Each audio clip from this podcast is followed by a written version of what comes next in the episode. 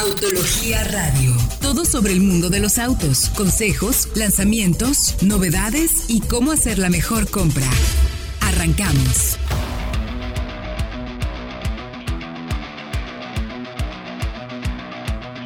Muy buenas noches, bienvenidos a esto que es Autología Radio. Los saluda con el gusto de siempre Héctor Ocampo, transmitiendo aquí en el 105.9 de FM en Éxtasis Digital en la bella ciudad de Guadalajara.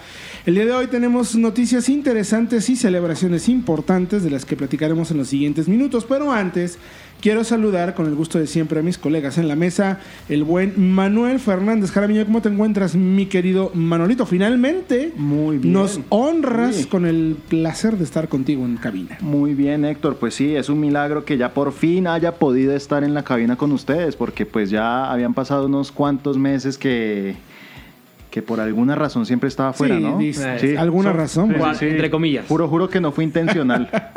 juro que no, estoy huyéndoles. Pero bueno, y también saludamos al buen Fred Chabot, que eh, hoy quieres que sea día de asueto mundial. ¿no? Global. Sí, es, hoy es día de asunto global. Eh, no, hoy, hoy cumple 100 años una marca que creo es muy especial. Pues Por, te, voy a, eh, te voy a dejar el, te voy a dar el honor. de Mazda. Hoy cumple años Mazda porque eh, Pues porque se fundó... No, en 1920, pero... No, no, no, pero a ver, ahí va la historia. A ver, ahí empezamos. Ah, Eh, ya nos vamos de ya, refilón, directo. así ya. Espérame, déjame comentar a las personas que si quieren comunicarse con nosotros, arroba autología online, arroba solo autos, o si quieren checar toda la información, pueden entrar a www.autologia.com.mx o soloautos.mx para que estén bien informados y tomen decisiones de compra inteligentes con todo el análisis que hacemos nosotros. Dicho todo esto, le dejamos el programa a Fred Chabot para que hable de su más. Gracias. No, eh, 100 años hoy. Una empresa que creo coincidimos es... Exactamente Hoy, 30 de Hoy. enero del- de 1920. Correcto. eh, Yujiro Ma- Matsuda. ¿Matsuda o Matsuda? A Matsuda. No, es Matsuda, se pronuncia Matsuda. Matsuda-san. Sí. Eh, una empresa que empezó manufa- con la fa- manufactura de herramientas, eh, maquinaria y corcho. Corcho, correcto. O sea, y no fue sino hasta el 31 cuando lanzaron su primer vehículo, el Mazda Go, una motoneta de tres ruedas, que más adelante y sin saberlo fue clave para la recuperación de la ciudad de Hiroshima después de la bomba nuclear. Ayudó a mover eh, herramientas y Movió víveres, herramientas, comida. comida, Ajá. personas, todo. O Una, sea, una fue- motoneta fue- con una batea muy pequeña, muy Correcto. eficiente, que fue lo que le permitió, digamos, ser tan usada porque no gastaba mucho. Y eso es muy normal de las empresas asiáticas que, digamos, diversifican, son los reyes de la diversificación. O sea, tenemos el ejemplo de Mazda, pero si nos ponemos a pensar, otros fabricantes japoneses o coreanos incluso se dedican a desde elevadores hasta buques cargueros. Claro. hasta- obviamente son distintas divisiones, pero bajo el mismo nombre. Entonces sí, es, es como ese ejemplo de emprendimiento, de progreso. Bueno, es que además la marca, bueno, o, o Matsuda creó la marca o creó la compañía con la idea de, precisamente ayudar a su comunidad, ¿no? De Ajá, generar empleos. generar todo. empleos. Finalmente eso. Pero luego, Fred, no dejarás mentir que el siguiente modelo importante de Mazda fue el R360. R360. Así ¿Por es. qué se llamaba así, Fred? A ver, tú tienes que A saber. ver, f- por los centímetros cúbicos. No, porque pesaba 360 kilos. Ah, no, no. pero- pero- ¿Qué hubo? Va, va, va, va, va. ¿Qué No, hubo? Pero lo- la, impo- la importancia del 360 caído un héroe. fue... Bueno, eh, pesaba justo 360 Sí. kilos, pero el motor era 353 centímetros cúbicos. Ah, ok. Puede que cualquiera de las Sí. dos funcione. Yo, yo tenía, yo tenía la... Yo te lo estoy diciendo para, para Yo tenía la- A ver, ¿por qué era la R?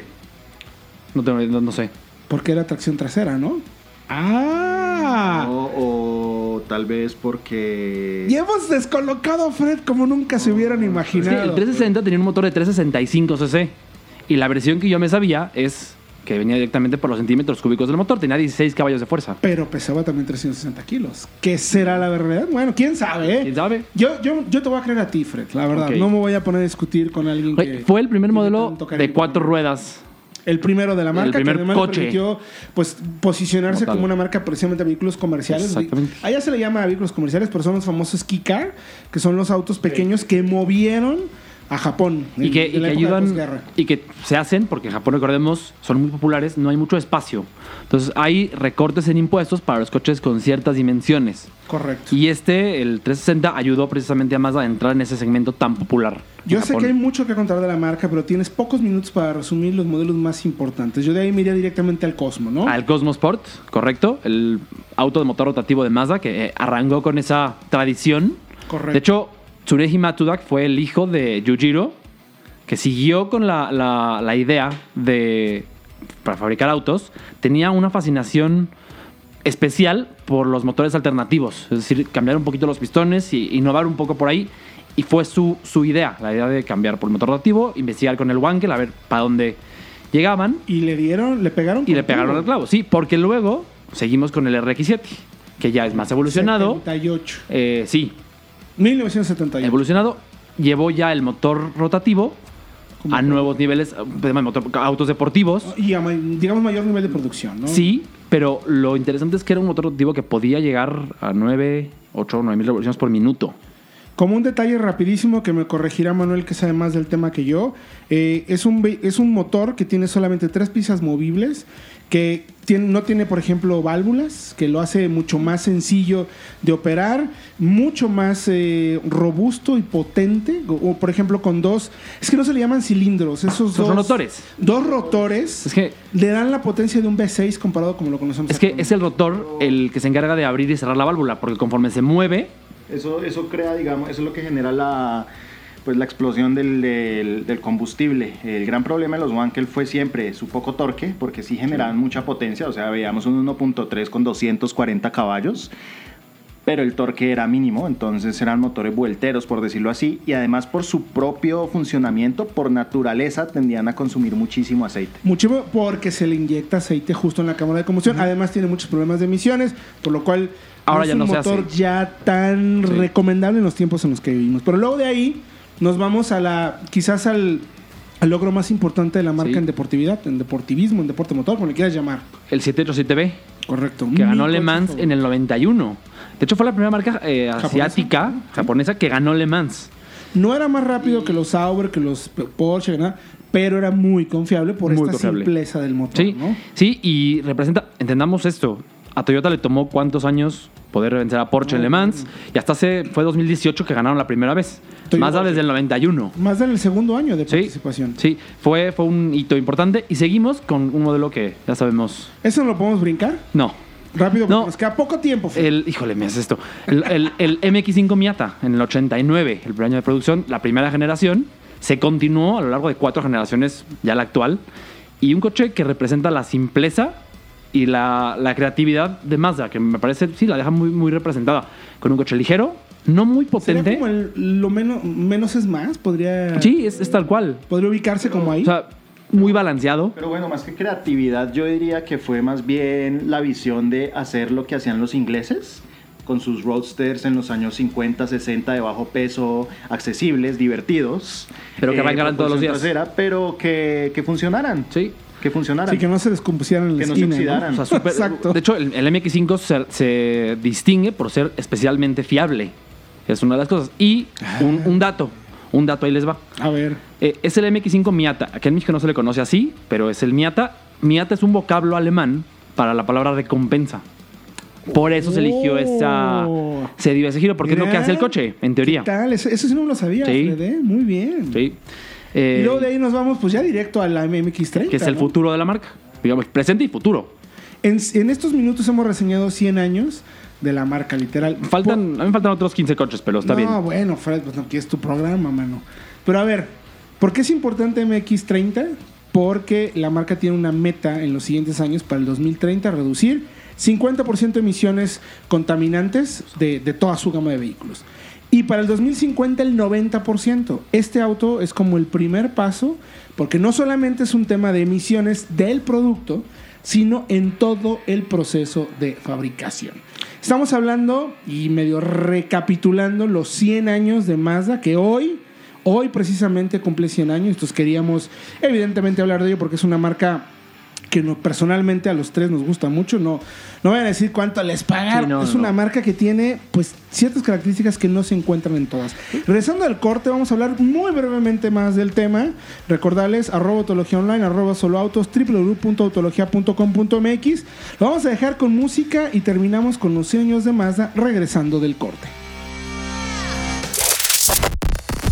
Las nanopartículas metálicas del remetalizante Resus son tan pequeñas que no obstruyen ni los canales ni el filtro de aceite. El producto no afecta las características del aceite del motor, sino lo utiliza para entregar el componente restaurador a las zonas de fricción. Las pruebas demuestran que Resus reduce el desgaste desde los primeros segundos luego del encendido del motor. Según las pruebas de la Universidad Politécnica, Resus restaura hasta el 66% de la superficie desgastada del motor. El remetalizante Resus te ayudará a obtener tu holograma y evitar la restricción de circulación. Resus reduce en tres tanto las emisiones contaminantes de hidrocarburos, monóxido de carbono y óxidos de nitrógeno. Resus sirve a cualquier vehículo y motor. Aplica Resus en cada cambio de aceite y no tendrás miedo de las emisiones contaminantes.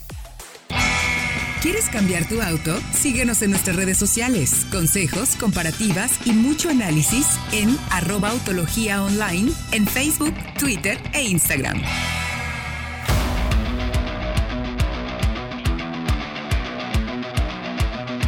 Estamos de regreso ya en Autología Radio, estamos hablando de los 100 años de Mazda que hoy precisamente cumplen la fundación de la compañía, ya hicimos un recuento de modelos más importantes. A mí me gustaría solo agregar, queridos colegas de la mesa, eh, agradecer que esta marca es una marca que permite hacer el trabajo de periodismo, que nos permite hacer críticas siempre y cuando tengamos por los datos, la objetividad detrás, que es algo que nosotros regularmente nos caracteriza. Entonces, pues desde aquí agradecer que haya marcas así, ¿no creen? Sí, porque nos deja trabajar, Héctor, como bien dices, o sea, nosotros podemos ser libres de transmitirle al consumidor, a ustedes, los que nos están oyendo, cómo es algo realmente, tener impresiones sinceras, sean buenas o malas. Mientras tanto hay marcas que lo mandan a callar a uno, no es el caso de Mazda. Correcto. Y bueno, ¿por qué nos gusta Mazda? Porque habéis hay un tema de. A ver, Mazda es una marca que creo yo. Las riendas se nota que las llevan ingenieros y no contadores. Has dado la clave, mi querido. Y eso es, es la clave, justamente, porque cada vez son más marcas las que se van del lado de los costos y de la reducción de, de complejidad. Y Mazda todavía tiene ese carácter innovador que como analistas y como entusiastas, porque los que analizamos generalmente somos entusiastas, nos gusta mucho. Efectivamente. Bueno, prueba de ello es la MX30, ¿no, mi querido Manolo? Sí, exactamente, Héctor, porque se van hacia una forma de ver los autos que no es convencional. Ellos no siguen las tendencias, sino que ellos creen en sus propios principios. De ahí a que la MX30, por ejemplo, no tenga tanta autonomía eléctrica, sino que se centre más en asuntos de peso, de manejo, incluso de mantenimiento eh, y... Y no dejarse llevar con esta tendencia Sí. de 800 kilómetros, Sí, 0 o a sea, 100 en 3 son, segundos. son sensatos, no va por ahí, son ¿no? sensatos, o sea, son conscientes para qué sirve un auto eléctrico hoy día. Y para los que quieran un poquito más de autonomía, van a regresar de nuevo, viendo al pasado, el motor Wankel como extensor de rango. Es creo que una gran eh, homenaje a Eso lo que va a estar son. interesantísimo. Es un homenaje a su propia herencia. Bueno, pues nadie nos pagó nada, no empiecen con que... La verdad lo decimos eh, de corazón, es una marca, además que es una marca que suele ser cercana a los medios, siempre está abierta para que opinemos, platiquemos, para hacer propuestas, temas interesantes. Entonces, los invitamos, primero, pues que hagan una felicitación. Envidiamos a aquellos que tienen un auto, o sea, le hace, escúchese Fred Chabot. Sí. Y recordarles que toda esta información la pueden encontrar en www.com.mx. Ahí tenemos un análisis evidentemente editado, realizado por Fred Chabot, donde pueden encontrar todos los modelos o los modelos más icónicos de la marca que le han permitido llegar pues prácticamente a donde están hoy en día. ¿no? Échenle una buena leída para que nadie les diga, y nadie les cuente de por qué la marca es lo que es en estos días. Y también recuerden que Mazda México este año cumple 15 años. Entonces ya hay medio millón de coches vendidos, ya van por el millón de autos de producción, si no me equivoco. En Salamanca. En Salamanca. Y es, les ha ido muy bien 2019, cumplieron sus metas de ventas. Este año no hay modelos nuevos, a lo mejor habrá una versión especial, me imagino, podría imaginarme yo. Vamos a ver qué nos dice la marca. Pero bueno, y esto, mis queridos amigos, ha sido un resumen de los 100 años de Mazda en el mundo.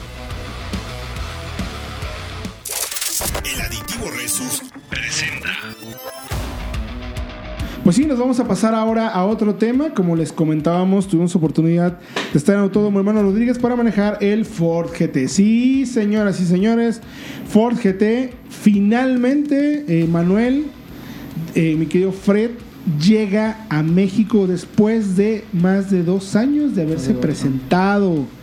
Sí, de hecho, arrancó producción desde el 16. Imagínate. Y les cuento que originalmente se iban a producir 250 autos por cuatro años.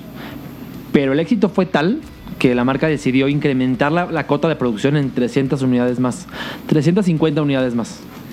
Eso dejó, eh, pues eso dejó contentas a algunas personas porque Ford era la que elegía si tú podías Sí, comprar el auto. Muy al estilo de Ferrari con sus ediciones limitadas, pero muchas personas de mucho perfil coleccionista se quedaron por fuera y ya pues ya pudieron adquirir su GT porque pues se, amplió la producción, ¿no? Es correcto. En México, déjenme darles tres datos que van ir para atrás. Uno, el auto arranca entre los 12 y 13 millones de pesos. Arranca. Dos, se van a vender 12 en México. Hay 12 que se van a comprar. Y tres, hay una lista o hubo eh, solicitudes de 120 compradores. Hay 120 personas Wow. en México que tienen 13 millones de pesos para comprarse un Ford GT. Wow. Y, y- y antes de que aquí Héctor nos empiece a presumir que ya lo manejó, y un poco explicar bueno. qué es el GT. Viene, ¿por qué se llama GT? ¿De dónde viene? Viene de, de la victoria de Ford en Le Mans en el 66, en donde consiguieron el eh, magnífico 1-2-3. 1-2-3. Le ganaron a Ferrari, que era el gran reto que tenía Ford. Y es un superauto de motor central en toda regla. ¿Por qué de motor central? Porque el motor va colocado atrás de los pasajeros, pero por delante del eje trasero. Y eso le da al, al coche un balance que no se consigue con el motor adelante. Eh, distribución de pesos y este tipo de, de, digamos, de coches con motor central, pues son muy comunes con Ferrari, Lamborghini, porque precisamente por Deportivo eso. de cepa. no Deportivo que, que- que nació, fue concebido desde el, desde el inicio como un superdeportivo, tal cual. ¿Y cómo se maneja? Pues déjenme les presumo que para empezar hay que caber en él. Yo la verdad es que me costó mucho trabajo entrar con todo y casco. Vimos unas fotos. Con todo y casco está complicadísimo. Eh, evidentemente, al ser un vehículo de prensa, de préstamo y con tantas personas pendientes para manejarlo, tuvimos un acercamiento muy breve, pero sustancioso. Es una bestia. 647 caballos, aerodinámica activa sobresaliente, frenos carbonocerámicos brutales. Es una verdadera joya. Pero verdadera joya, muchachos. Eh, fue una experiencia realmente sorprendente. También pudimos manejar el Shelby GT500, que son 760 caballos y acelera de verdad como demonio. Eh, de verdad una muy buena experiencia y bueno, es parte como de la estrategia de Ford hacia presentar toda su gama performance. Había una Raptor, estaba una SBT también de Edge.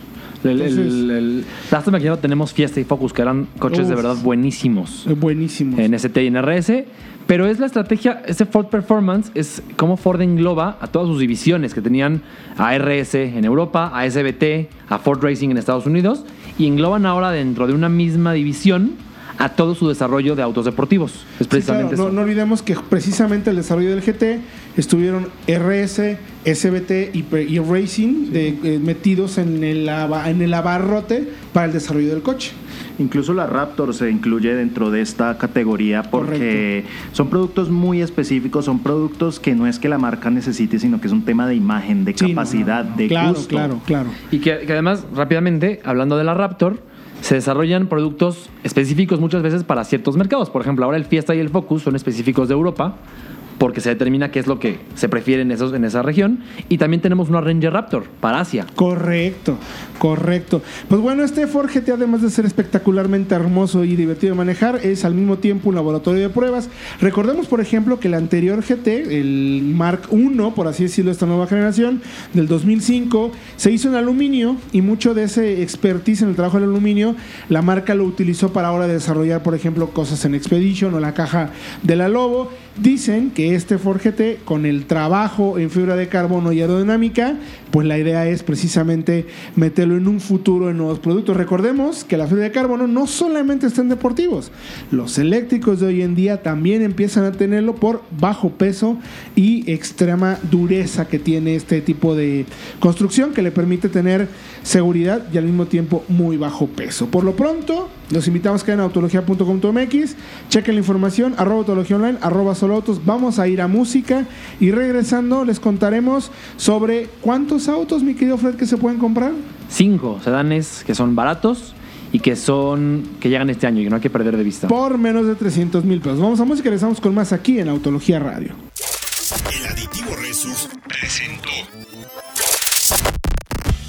30 de enero de 1920, 100 años atrás, Yujiro Matsuda cumplió su sueño. Creó una compañía que pudiera ayudar a la gente del pueblo que lo vio nacer en 1931. Dejó atrás la fabricación de máquinas y corchos para comenzar su camino dentro de la movilidad con la introducción del Mazda Go, una pequeña motoneta con batea que sin saberlo sería clave para transportar víveres y herramientas para el pueblo de Hiroshima después de la bomba atómica de 1942. Después vinieron aciertos con el lanzamiento del R360, su primer vehículo de cuatro ruedas que movilizó a Japón, seguido del Cosmo, el primero en ofrecer un motor rotativo en la década de los 60, que les permitió desafiar lo imposible en 1991 y convertirse en la primera marca japonesa en ganar las 24 horas de Le Mans con un motor de estas características. El camino de Mazda en estos 100 años les permitió desde ofrecer el convertible biplaza más vendido del mundo hasta establecer un plan de desarrollo sustentable reduciendo hasta un 90% las emisiones contaminantes para las próximas décadas y procesos de manufactura cada vez más limpios, sin perder la emoción del manejo y establecer un vínculo emocional con sus clientes.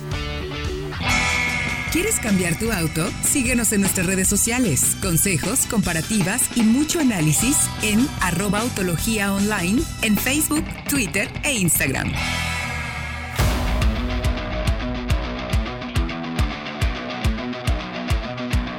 Estamos ya de regreso en esto que es Autología Radio, arroba Autología Online, arroba Solo Autos, www.autología.com.mx. Gracias a todos por sus llamadas, mensajes y comentarios. Les recordamos que toda la información la pueden encontrar todos los jueves a las 9 de la noche, digo 8 de la noche, para ayudarles a tomar la mejor decisión de compra. Bueno, ya platicamos de todo eso vamos ahora con consejos, mi querido Fred, porque resulta que llegan autos muy interesantes, Manuel Fred, por 300 mil pesos. Así es. Es una ganga. Cinco, se- aparte son sedanes que como sabemos, por más que la moda de subs eh, quiera esté, esté, esté a todo lo que da, en México seguimos comprando sedanes, compactos, subcompactos, como quieras llamarles. Siguen siendo los coches que la gente puede pagar en muchos de los casos. Efectivamente. ¿Cuál sería esa lista, Manuelito? Digo, la lista yo sé que está sumamente pensada. ¿Qué temas hay? ¿Son seguros?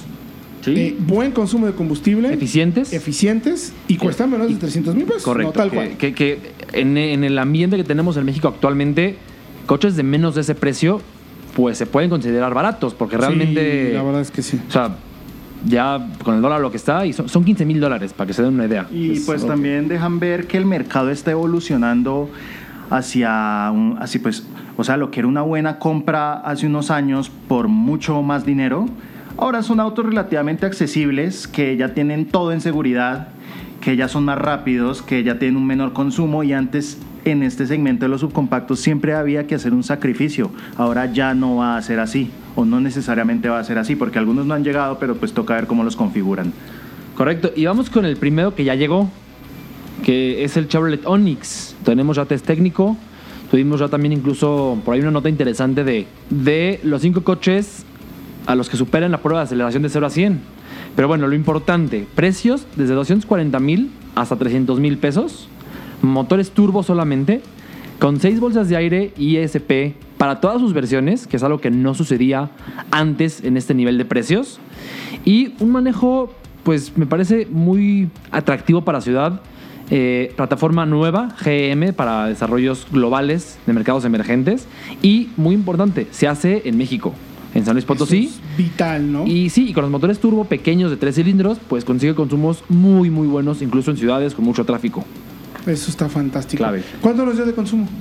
Eh, estuvo en 12 12.1. 12.1 12.1, es muy con bueno. mucho manejo de ciudad y mucho tráfico el tiempo que lo tuvimos. Y además turbo, acelera muy bien. Es una joyita, ¿eh? Sí, acelera 0 a 100 en 8.9 segundos. Me parece que junto con Centra, híjole, ahí se van a dar. Muy buscados. Uy, Aunque son diferentes segmentos. Perdón, con Versa. Con- pero- Versa, pero sí- Ve- Versa. Versa. Pero son coches que, que llegan a México de las marcas más vendidas al segmento más popular. Entonces se van a dar ahí de cocotazos. ¿Cuál otro, mi querido Manolito? Bueno, pues es el nuevo Honda City, nueva generación, que es uno de los coches que cuando llegó en 2014 era una opción interesante, pero ahora en 2020 sencillamente ya no es competitivo ni por precio ni por equipamiento de seguridad, que se quedó a pesar de las actualizaciones a estándares del, del- del 2014. El nuevo City, como es tradición, se basa en el Fit, Así que, pues sobre la nueva generación de este subcompacto, pues seguirá siendo un coche con muy buen espacio, muy buen armado, pero en el que urge renovar el equipamiento de seguridad, que ahorita son solo dos bolsas de aire y ABS.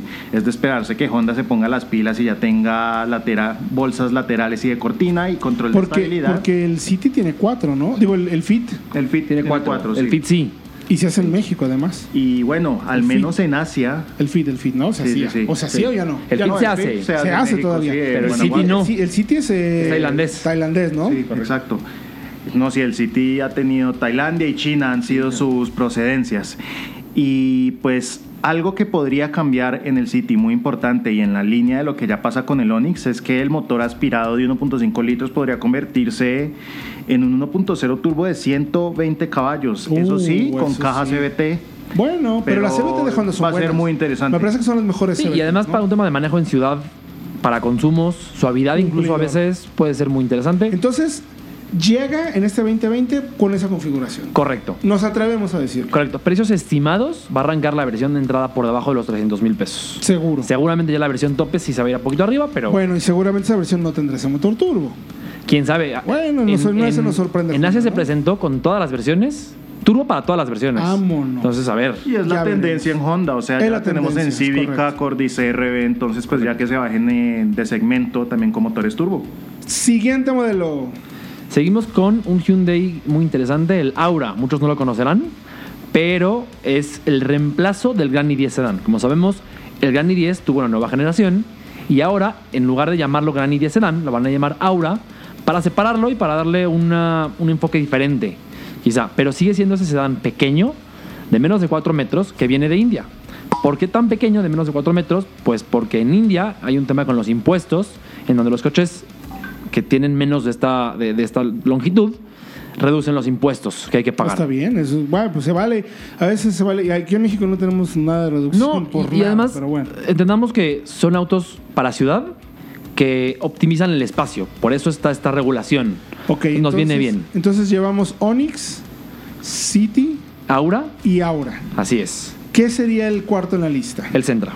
Ah, pues sí. el claro. Centra, que No sabemos el precio, pero sabemos que ya viene muy pronto. Y tenemos por ahí, ahí un análisis en autología.com.mx en donde puede estimar en el, en- en en el lo precio que- del en la Versa. experiencia con Versa. Exactamente. Y, ¿no? y tengamos en cuenta también que tienen que ajustarse a la oferta de la competencia que está muy dura.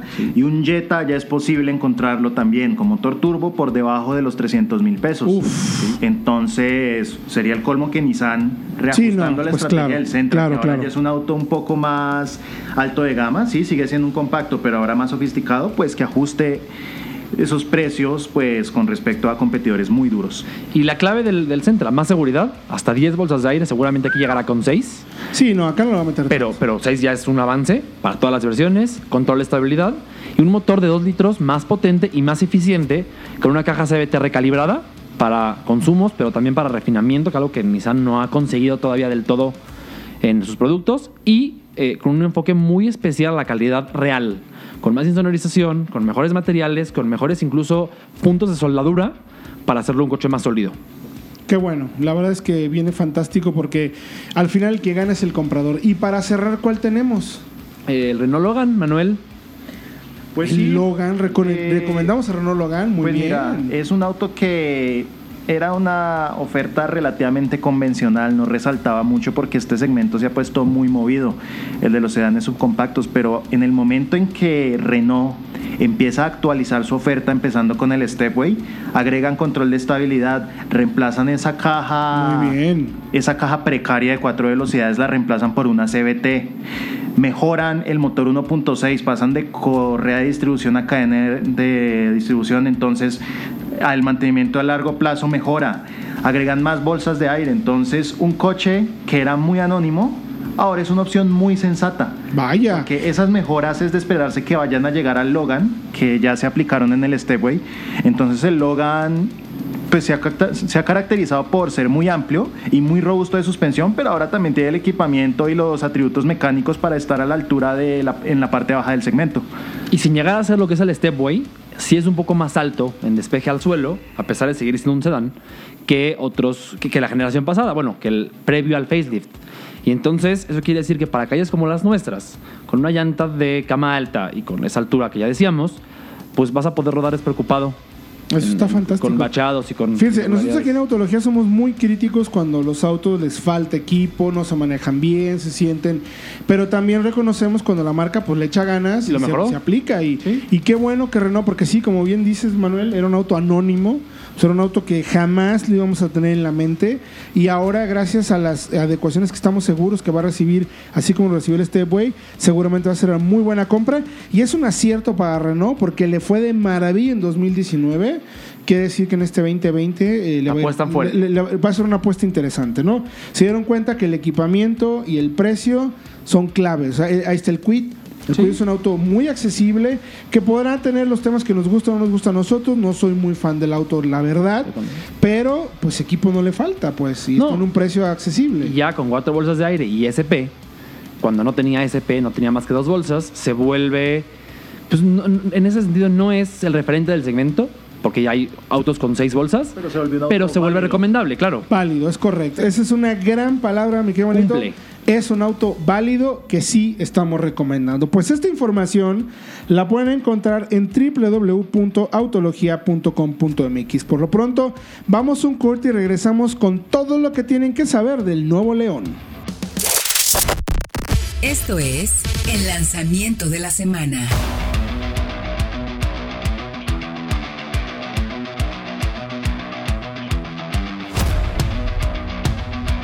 Estamos de regreso ya, último bloque de Autología Radio. Los invitamos que vayan a Spotify, a Podomatic y a todas aquellas aplicaciones que tengan ustedes para escuchar podcast, porque todos los programas e incluso algunas de sus secciones las subimos bajo la cuenta de Solo Autos para que tengan oportunidad de que los acompañemos en estas horas de tráfico en las ciudades, en las grandes ciudades del país, para que sean, estén bien enterados. Incluso en eso también subimos algunos podcasts específicos, como las leyendas del automóvil o el tracción trasera que hace el buen hater de autología. Pero bueno, hecho todo esto, estamos ya, finalmente se ha presentado el SEAT León que pasa de ser, ya me dirán ustedes si me equivoco o no, el auto tan juvenil quizás que era hacer un auto ya más consolidado y que busca la nueva remarcar la tendencia de diseño que empezó Seat con Tarraco. ¿Cómo ven? Mm, Pues mira, Héctor, yo creo que el Seat León dejó de ser juvenil incluso desde la pasada generación. Sí, y no lo digo para mal como Sí, no, no es crítica, ni peyorativo, mucho menos. claro. O sea, Seat dejó claro hace muchos años que quería ser una marca más a largo plazo para sus clientes. No solo el coche de alguien muy joven, sino que alguien que conforme fuera avanzando en su vida y estableciéndole, y estableciéndose, perdón, como bien decías, pues fuera evolucionando Seat, el Seat también con él. Entonces, este León, de verdad... Bueno, ahí man- prueba pues, Manolito. refleja eso. Prueba Manolito, perdón, eh, pues que lleguen Tarraco y, y la, la grandota que se me olvidó el nombre. Atarraco. La Teca es la chiquita. la- Ateca, Tarraco. Sí, Eh, que la Teca de hecho ya tenemos fotos espía de un facelift, de un rediseño, Correcto. con el frente, con la, la- la nariz del león, Correcto. justamente. Correcto. Entonces, yo creo que sí es un coche que maduró mucho, pero sigue siendo el compacto, digamos, con más carácter del grupo Volkswagen, porque el Golf sigue siendo continuista, muy conservador, y Sí. este, si bien es más conservador que el Golf, sigue teniendo un poquito más de personalidad, por llamarle así. Sí, de hecho, pues no, no, no, no sorprende su identidad de diseño, por decirlo así, es los conceptos, las líneas, los trazos que vimos en Tarraco, solo que aplicados a un hatchback. Pero yo la verdad no estoy tan crítico como algunos colegas con este León. De hecho, me parece muy consecuente la identidad que tiene, por ejemplo, en las ventanillas, en los trazos de la trompa. Sigue siendo un auto muy interesante, con, con ciertos detallitos agresivos, pero en general es un auto que mantiene cierto aire juvenil. Entonces, pues, o sea, el León es lo que tiene que ser en este momento y más comparado al Golf. ¿No les parece? Digo, yo lo vi y no es que lo vea con ojos de amor y no amor, pero a mí me dejó. Lo noto un no sé, se, se me vio me- medio Kiaesco, Hyundaiesco. Fueron las primeras impresiones Yo- que me dejó a mí. Yo lo noté, no me, no me lo parece, no estoy de acuerdo. Creo que ahí es un tema de, de gustos, evidentemente, de, de- O sea, por un, Percepción. momento, por un momento lo vi muy parecido a Forte en el Hatch Es en algún momento. Hay un tema, hay un tema y es que en los últimos años Hyundai y Kia han invertido millones en volverse más europeos en sus rasgos. Entonces luego nosotros decimos, no, es que parece coreano, no, es que los coreanos Es que los llevan 10 coreanos, años. Los coreanos llevan 10 años queriéndose parecer a los europeos. Todo eso quería llegar. totalmente de acuerdo con Al Manuel. nivel de que los europeos entonces ya no parecen europeos porque los coreanos se ven más europeos. Son más, muy, como más mainstream, no los coreanos. A mí me gusta y mucho parecen, claro. la, la parte posterior, eh, la calavera larga con esta firma Sí. luminosa que se extiende todo lo ancho de Que la que- carrocería. Que, que dicen me que gusta. están retomando elementos que vimos en Córdoba. Efectivamente, el Córdoba sí, era, es cierto. Y, y bueno, imagínense, ya no hay carrocería de tres puertas, pero imagínense un Sport Coupé con Uy, diseño. bueno. Sería fantástico. Pero sí regresó, que muchos creían, dudaban, regresó la, va- la variante, la Sports Tourer, esta Guayín, Está hermosísimo. que es muy bonita y mantiene la utilidad de una variante con el manejo de un coche. Que una es- cajuela más grande. Que ese estoy seguro que llegará a México porque En ese pocas sí le apuesta, ¿no? Station Wagon, ¿no? Station Wagon, sí. Station wagon. Como deben ser. Oigan, crece en tamaño a lo largo, eh, crece 6 centímetros, 8 centímetros más o menos, de los cuales 6 centímetros son para distancia entre ejes, que decir que tiene mejor espacio interior. Sí, ¿no? y es marginalmente más angosta y más baja. O sea, un, un- más bajo. Pues más deportivo. Ajá. En teoría eso debería hacerlo como un auto más deportivo. Es la tendencia en general. Cada que llega un nuevo auto del segmento que sea, es más ancho, más largo y más bajo. Así funciona. Ahora, también dice que va a ser el auto con mayor conectividad en la historia de SEAT. Pues es que recuerdan cuando platicábamos aquí del Golf, de la octava generación, que era el Golf más conectado de todos. Pues tomando eh, la misma plataforma y la misma estructura, es igual. Este, este interior lleno de mandos táctiles, donde ya casi no hay botones físicos. Ay, me- me- Eh, me uf. esa pantalla flotante, que ahí sí estoy de acuerdo, lo platicábamos fuera del aire, podría pertenecer a cualquier otra marca. Es- Sí. Eso sí. Eh, Por fuera, digo, si es, entiendo, es discutible si te gusta o no. Eh, cada que lo veo más, me gusta más. Mi primer impacto sí fue, como bien menciona Manolito, eh, pues no es que parezca coreano, es que los coreanos quieren parecer europeos. Pero eh, ya por dentro... Muy mm, plano. Me, y, ah, me hubiera gustado. Mira, tiene detalles muy padres. O sea, hay una línea que corre todo el interior, que incluso puede cambiar de color. Dicen que cuando tengas los sistemas de alerta se pondrá roja. Cuando quieras cambiar de carril, se pondrá también de que si puedes o no puedes eh, tomar el cambio, o sea, como la alerta de punto ciego. Hay cosas muy bonitas, pero. Ay, no sé. Mira, o sea, interior- lo, lo veo muy cliché. sencillo, ¿no? El interior es un cliché de lo que se está viendo últimamente en muchísimos autos modernos. La pantalla puesta ahí encima, que eliminan el selector de cambios y simplemente toma todos esos elementos y, y algún detallito propio de SEAT, en algún trazo, algún ya. botoncillo, pero, pero sí, todavía falta que las marcas que están migrando hasta- hacia estos interiores más conectados definan bien cómo diferenciarse. Creo que va a ser interesante, retomando lo que decía Manuel, que el tema, eh, lo de la diferenciación, viene de la interfaz directamente. O sea, quizás la pantalla ya sea la misma, la unidad sea idéntica, pero la interfaz del cuadro de instrumentos Sí, sí, y de la pantalla. feel, ¿no? Famoso. eso- ahí es donde van a tratar de meterle cada marca su propia identidad. De, de acuerdo con la información, efectivamente es un sistema operativo el mismo que tiene con Golf, pero eh, con atajos un poco más sencillos, ¿no? Como el aire acondicionado más presente que no lo tiene el Golf, con imagen, bueno, el estilo de letra, tipo de fuente, como le quieras llamar, más parecido a lo que sea,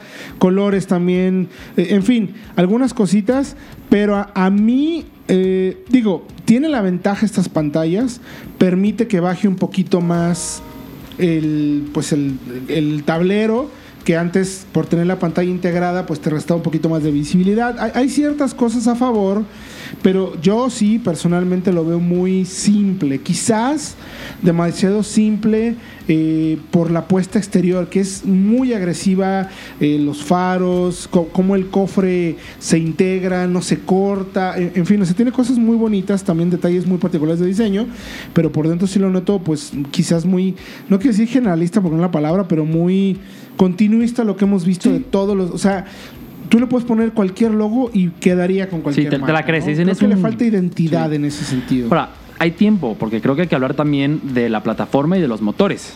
Hay poco tiempo, dale.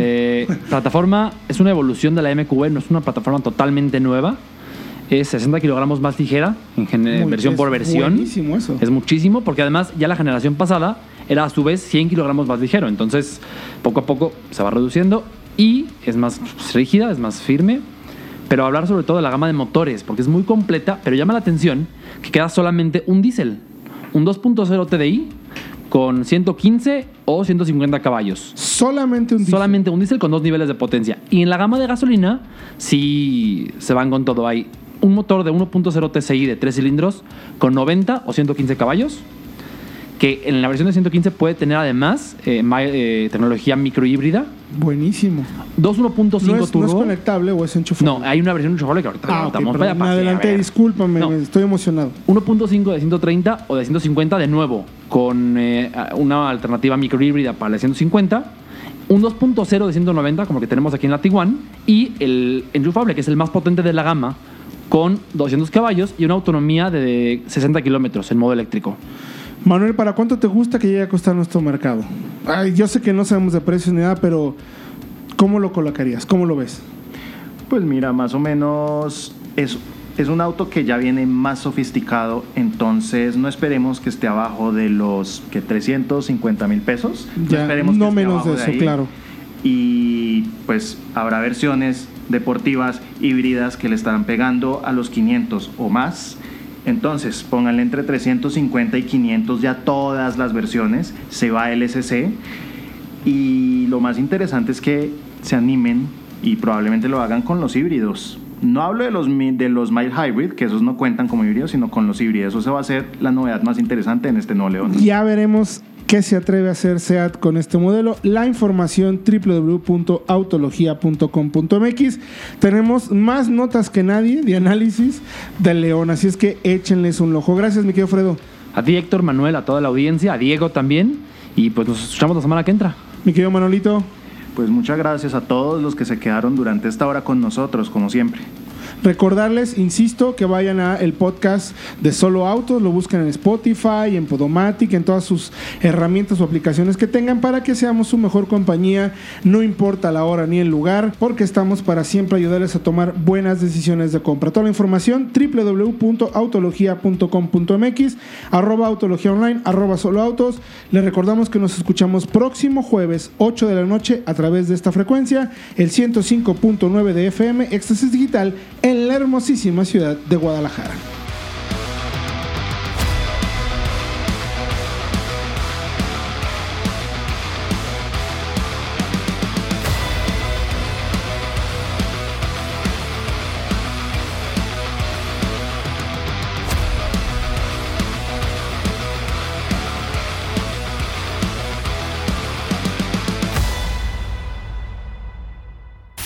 Autología Radio. Entra a www.autologia.com.mx y mantente informado con los análisis más completos para tu próxima compra. Autología Radio.